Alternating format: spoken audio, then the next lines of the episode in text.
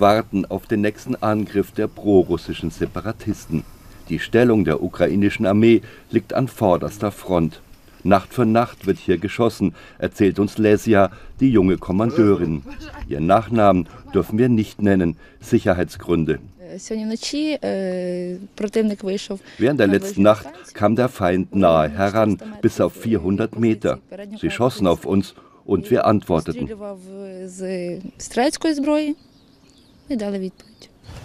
In der Beobachtungsstellung überwachen sie die Bewegungen des Gegners. Durch den Truppenaufmarsch auf der russischen Seite ist die Lage ernster geworden, sagt man uns. Nach wie vor seien tausende Soldaten im Grenzgebiet zur Ukraine. Auf dem Bildschirm zeigen sie uns die Stellungen der Separatisten. Ramses kämpft seit sieben Jahren in diesem Krieg, sieben Jahre im Schützengraben. Im Moment ist es komplizierter geworden und gefährlich. Auf der anderen Seite arbeiten sie ständig. Wir müssen verstärkt beobachten. Das machen sie sehr professionell.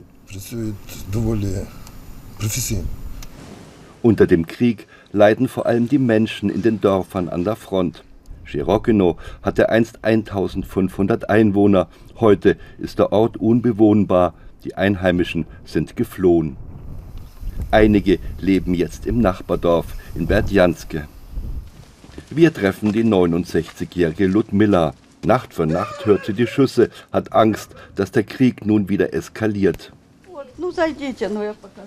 Sie zeigt uns die Zerstörungen an ihrem Haus. Vieles hat sie mühevoll wieder aufgebaut. Ich möchte den Soldaten sagen, für was sterbt ihr? Für was kommt ihr als Krüppel nach Hause? Für was kriegen euch eure Eltern im Sarg zurück? Für was? Ludmila ist schwerhörig seit den Granatangriffen. Ihr Mann starb vor Aufregung an einem schweren Herzanfall. Niemand konnte ihm helfen.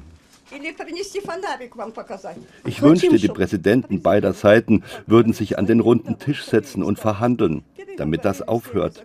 Wir wünschen uns nur Frieden, nicht ins Bett gehen zu müssen und nicht zu wissen, ob du morgen wieder aufwachst oder nicht, ob du beschossen wirst oder nicht.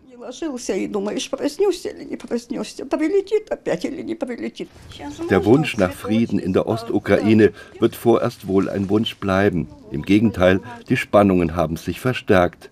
Der Krieg hier ist noch lange nicht vorbei.